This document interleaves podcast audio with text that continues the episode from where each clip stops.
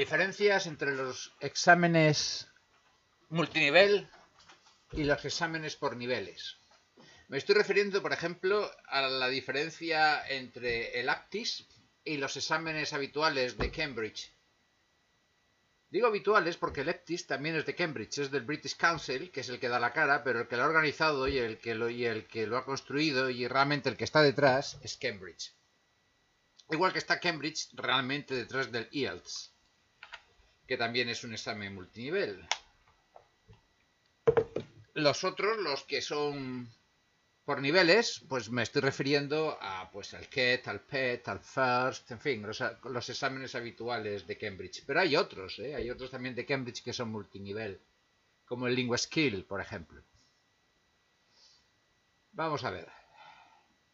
Los exámenes por niveles son más precisos, son más exactos, porque te están haciendo una revisión profunda de todo lo que está dentro de ese nivel.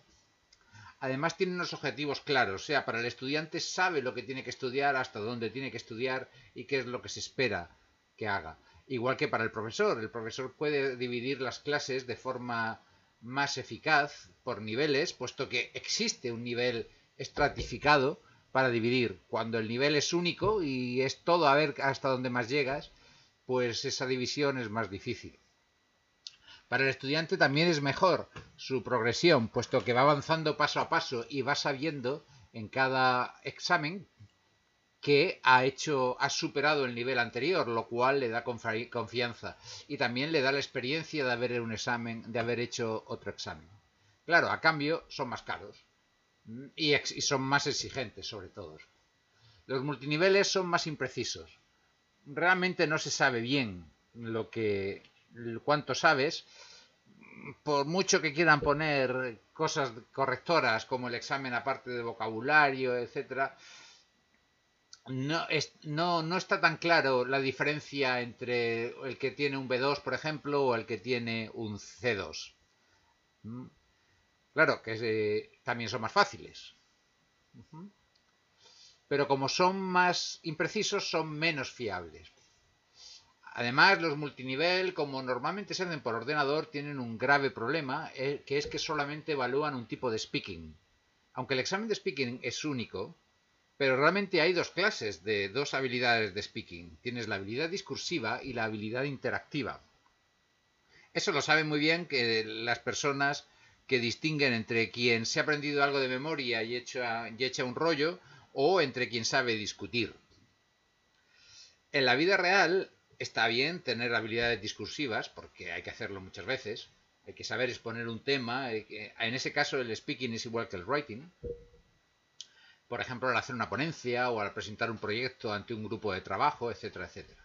Pero después está también la habilidad interactiva, porque después de la ponencia o del proyecto pueden venir las preguntas del público o de tus compañeros, o puede haber un debate, puesto que puede haber una oposición a lo que has dicho dentro del mismo grupo de trabajo o cuando estás negociando con un cliente, en fin, o cuando estás compitiendo con un rival ante un cliente. Para todos esos casos es mejor tener una habilidad interactiva, que es generar rápidamente lenguaje y utilizar palabras adecuadas y precisas para lo que tú quieres transmitir.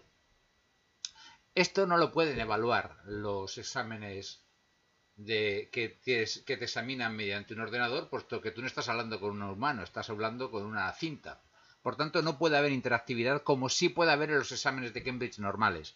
Los del FIRST, tú hablas con un, con un interlocutor y también hablas con tu compañero y se generan, a propósito, esas situaciones de interactividad y de competencia por transmitir tu mensaje. Claro que los exámenes multinivel gracias a esto son muchos niveles, son mucho más baratos. Son mucho más baratos sobre todo para la institución que lo organiza.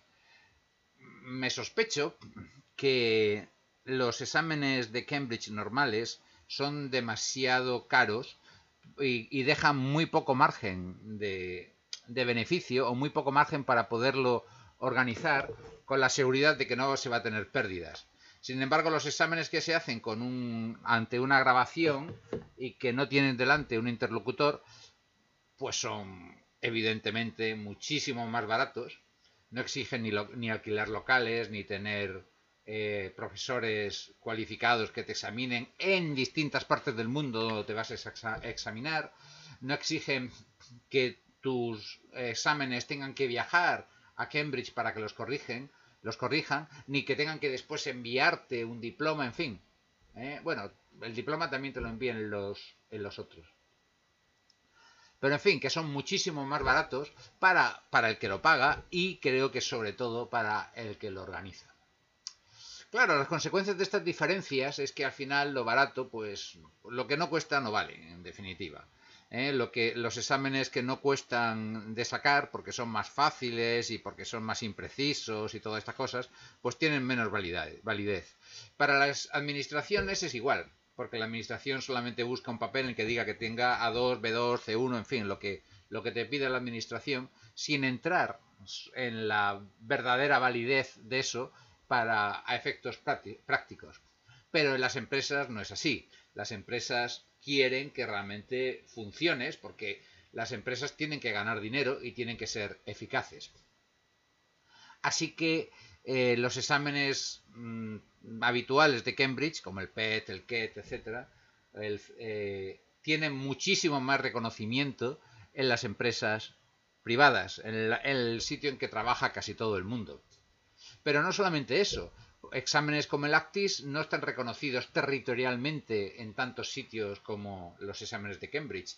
Por ejemplo, ni siquiera todas las comunidades autónomas lo reconocen, ni todas las universidades.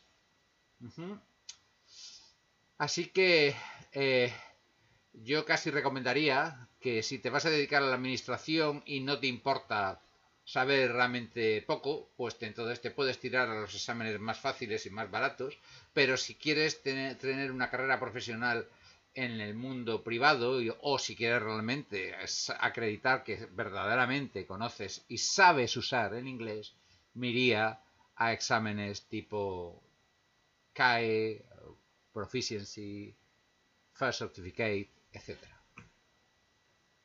Porque, además, en las empresas privadas, haber escogido lo fácil no solamente tiene menos valor porque no demuestras saber más, es que también demuestras que has escogido, escoges la vía fácil, lo cual dice menos respecto a tus cualidades personales como candidato.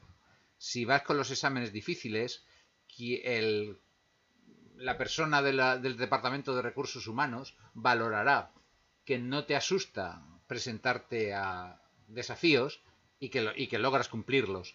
Pero si te vas por el camino fácil, pues parece que mm, no te vas a. no sabes enfrentarte tan bien cuando te vengan dificultades verdaderas. Como va a ocurrir en tu trabajo real.